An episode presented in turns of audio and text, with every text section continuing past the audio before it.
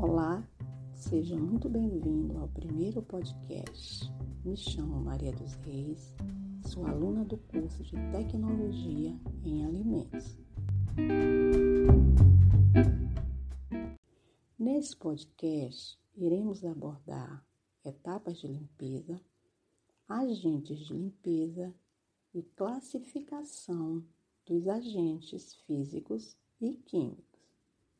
A higienização é de suma importância quando se refere à etapa de limpeza, pois ela é fundamental para que a sujidade aderida às superfícies sejam retiradas pela ação dos agentes físicos e químicos.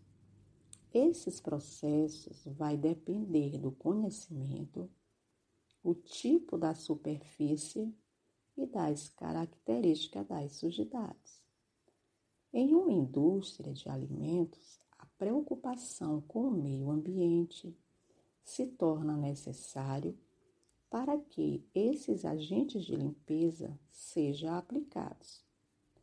Esses detergentes que são utilizados são regulamentados e também controlados pelos órgãos da vigilância sanitária.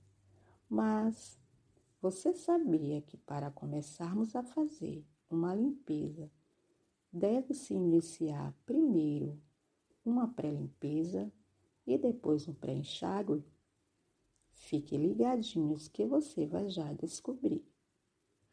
Nessa etapa da pré-limpeza, a organização se faz necessária para que essa realização seja eficiente. Alguns equipamentos deverá ser desmontado para que essa remoção de sujidade seja retirada através de varreduras, raspagens, fazendo assim com que a sujeira mais grossa seja removida.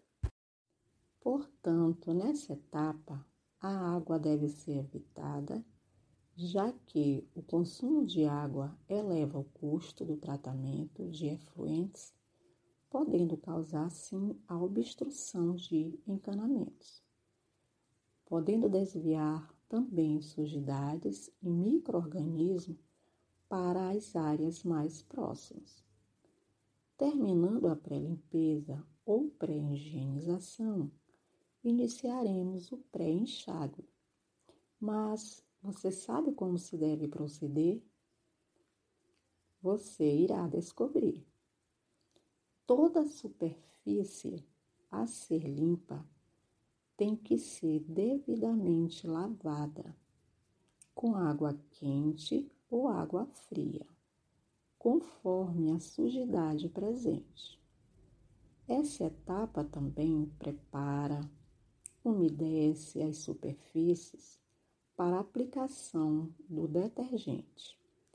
Outro fator de grande relevância é a temperatura da água quente, que é em torno de 40 graus Celsius, pois quando demasiadamente quente, ela desnatura a proteína. Enquanto fria demais, pode solidificar gorduras prejudicando a etapa de limpeza.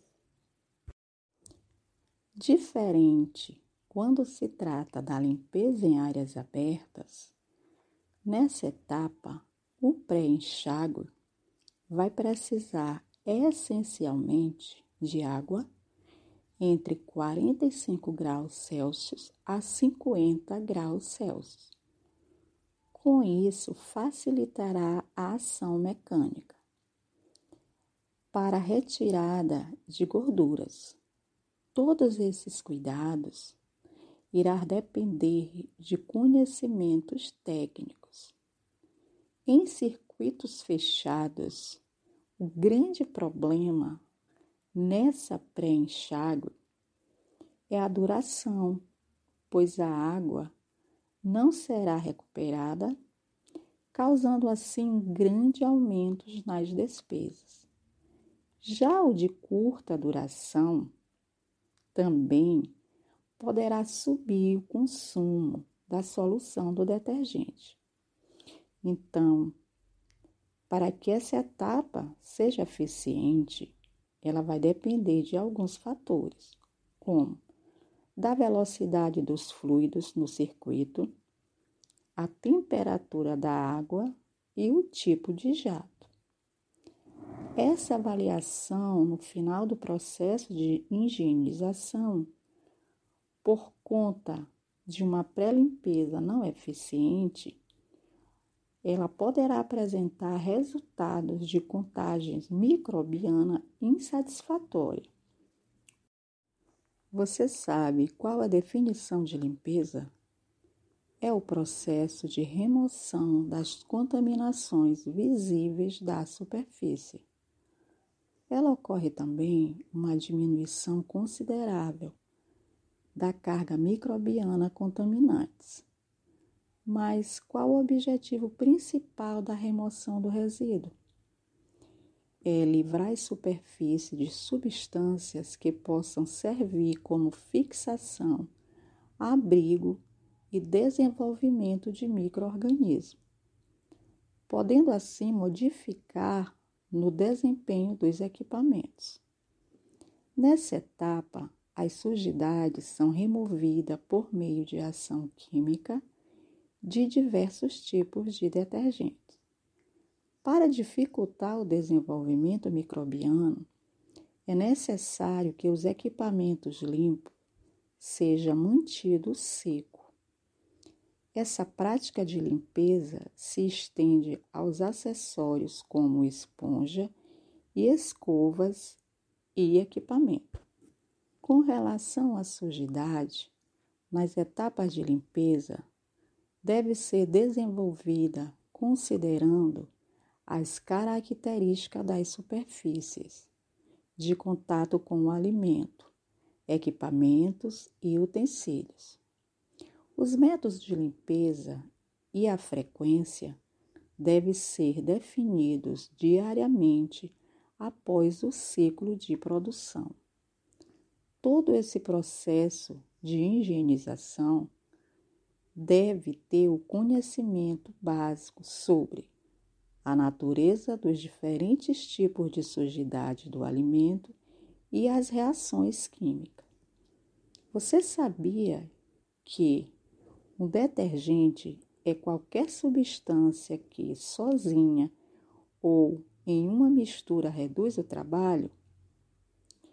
Esse trabalho é geralmente fornecido por energia mecânica ou física ou química.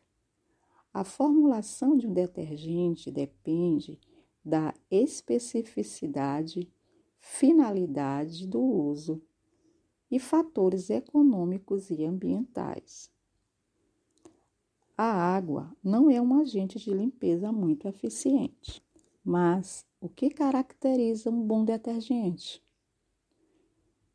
é não ser corrosivo à superfície a ser limpa, tem que ser biodegradável e não agressivo ao meio ambiente, atendimento à legislação ambiental, não irritante à pele dos manipuladores, economicamente viável, solubilidade completa em água, boa propriedade de enxágue.